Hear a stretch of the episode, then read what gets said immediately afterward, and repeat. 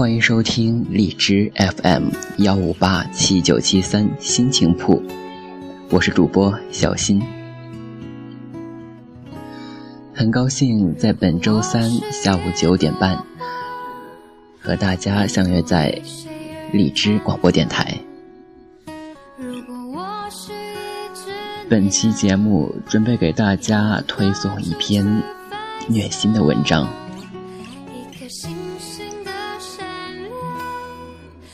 这篇文章改编自日本电影《被嫌弃的松子的一生》，作者名字叫做咪蒙。文章有点长，希望听众朋友可以耐心的听下去。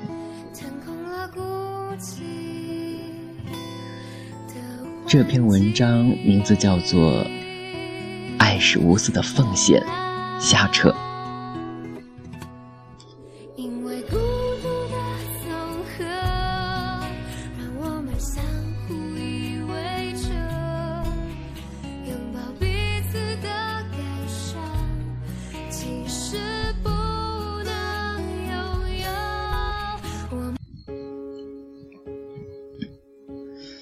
栗子死过一次，那是他爱上班草的第十一年。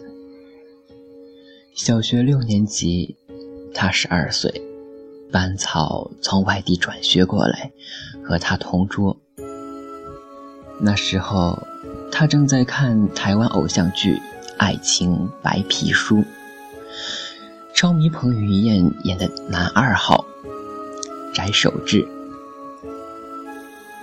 他把班草的样子和彭于晏做了对比，相似度竟高达百分之八十九。浓眉毛、高鼻梁，笑起来浅浅上扬的嘴角，在他看来，班草就算趴在桌子上睡觉，流着口水，整个人也在发光啊。于是，他成为班草的脑残粉。哪怕他就是一个顶级的学渣，贵为副班长的栗子每天都去偷值日生的日记，把班草不守纪律的记录涂掉。体育课从不及格的他，翻窗户去教师办公室帮班草改试卷，身手瞬间变得超灵活。他把。班草写作业，怕老师看出来，故意模仿班草的笔记，把字写得丑丑的、乱七八糟的。这件事儿，从小学到高三，他做了七年。小学升初中，为了跟班草同校，他放弃了省重点，直升本校。初中升高中，他放弃了市重点，继续直升。高二分文理班，为了班草，他选了文科。他明明超级喜欢化学课的。班草打篮球，他永远坐在球场边上，为他准备好冰水和毛巾。看到他下场的时候，朝自己走过来，刘海一跳一跳的。笑容无比阳光，他觉得，为了这笑容，再昏庸的事，他也干得出来。班草是单亲家庭出身，他妈妈忙着做生意，没空给他做饭，他让妈妈做各种好吃的带去给他，说自己要减肥，减到七十八斤，显得头大身子小。活像一只小蝌蚪，班草直接叫他小金子。从此以后，金子与他成了褒义词。他觉得这昵称好美啊，好梦幻。他是他的保姆、管家、小跟班儿唯独不是他的女朋友。班草喜欢谁？他就屁颠儿屁颠儿的帮他出主意、递情书，帮他去追。圣诞节，他送给他亲手折的五百二十颗星星。班草说：“挺好看的，我可以拿去送给我女朋友吗？”他笑着说：“好。”转过身，眼泪在眼眶里边打转。高考前两个月，他从楼梯上摔下来，腿打了石膏。班草每天来医院看他。所谓幸福的巅峰，也不过如此吧。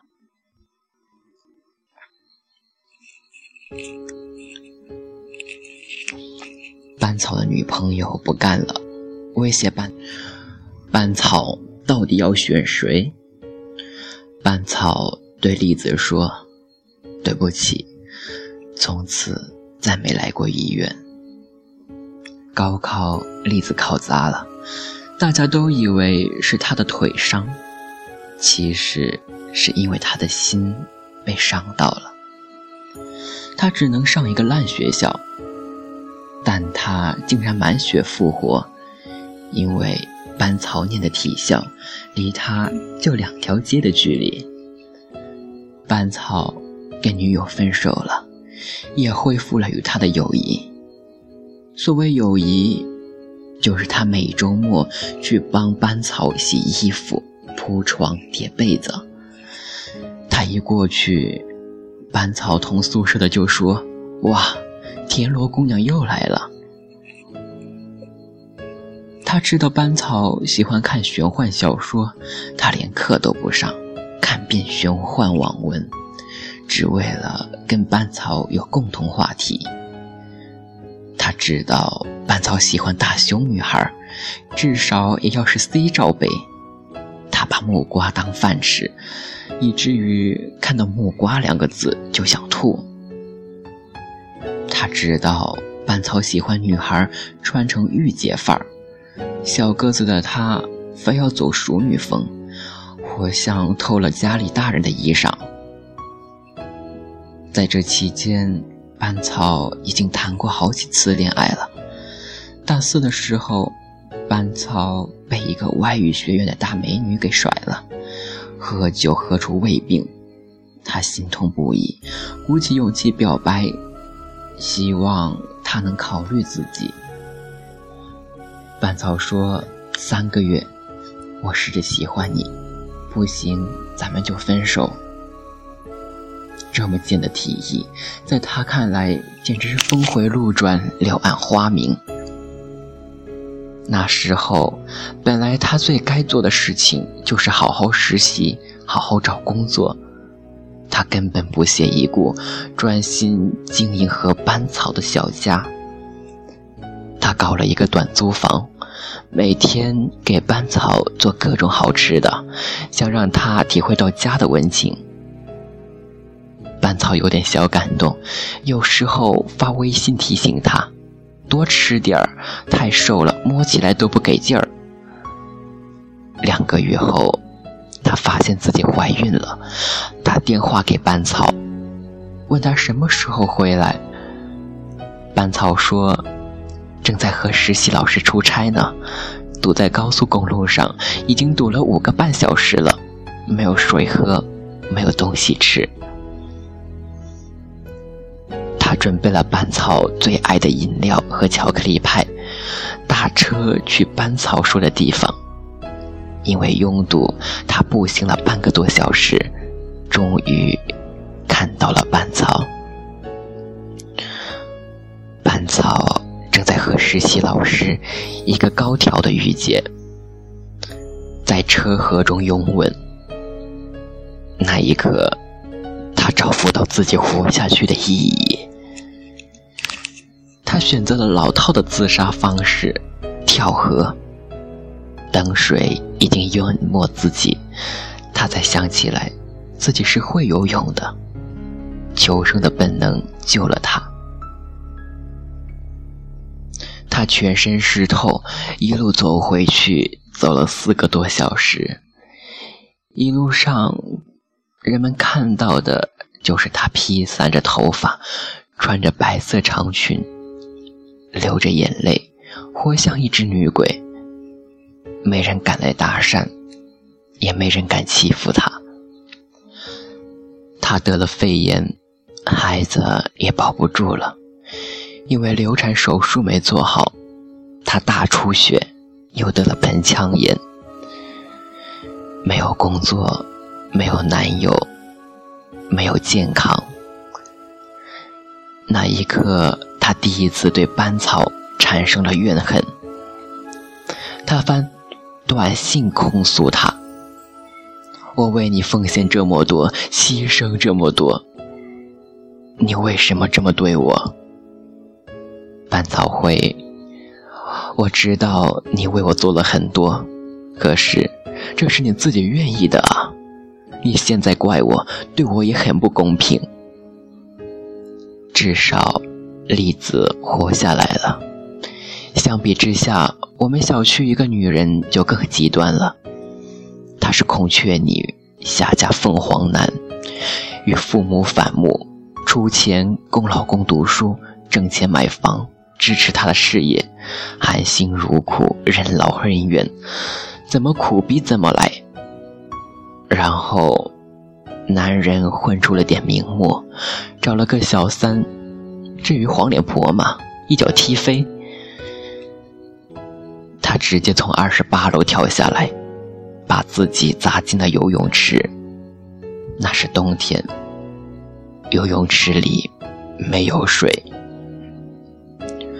外界的说辞是被渣男逼死。我想说的是，没人可以逼死你。除了你自己，不要把你的爱情说成什么无私奉献，这根本是瞎扯。至于奉献，亚当·斯密在《道德情操论》里就说：“利他是为了更好的利己，奉献源于自私，付出就是为了回报。这种回报可能是现实的利益，也可能是自我满足感、社会认可。”基因的延续。如果爱真的无私，那爱就没有选择性了。你为什么非要爱他，而不是这隔壁张大爷？张大爷搞不好更需要你的关爱。所以，让我们诚实点吧。我们爱一个人，不是为了他，而是为了自己。我们看着他很幸福，跟着他散步很幸福。跟着他睡觉很幸福，你为这个男人付出，因为你享受这种付出，你在这种付出中获得了价值感和幸福感。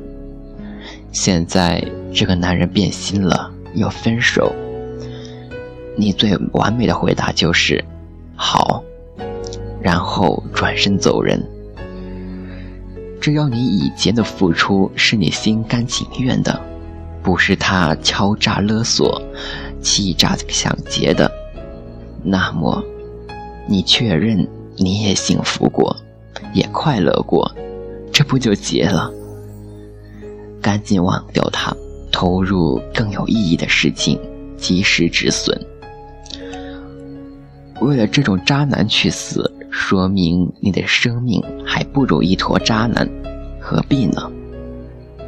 还是那句话。坏事有多坏，取决于你自己；渣男有多渣，也取决于你自己。这也就是为什么我看了《被嫌弃的松子的一生》很多遍，非常喜欢导演用绚烂的方式去拍摄一个残酷的故事，却永远讨厌他所传递的价值观。这就是一个讴歌受虐狂的故事。导演一直在赞美松子为爱不顾一切的崇高和善良，观众也为他的屡败屡战、不屈不挠而感动。但是，松子那真的叫爱吗？他说：“即使挨打，也好过孤零零的一个人。”他没有自我，没有爱好。没有梦想，只希望急切的依附一个男人，再接着把自己的人生搞砸。爱是一加一大于二，松子的爱是一加一等于负无穷。有人评价这部电影说：“爱不是把自己的人生搞得乱七八糟的借口。”就像当年某人曾经对我说：“我不要你为我牺牲什么来证明你爱我，我要你因为爱我而去抓住更多的东西。”所以，请你不要以爱之名侮辱爱。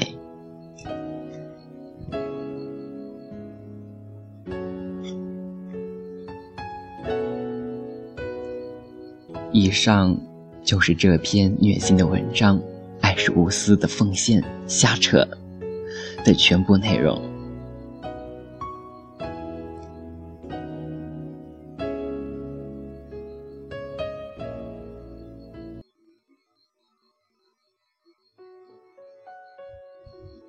同样的，在节目的最后，送上一首我很喜欢的歌手所唱的一首歌。阿令的，我笑到都哭了。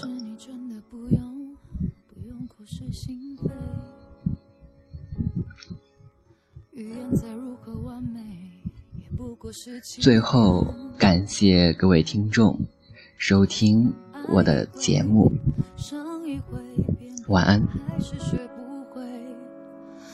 我真的不该问你，那个人是谁。这世界突然下雪，有颗心正在崩溃，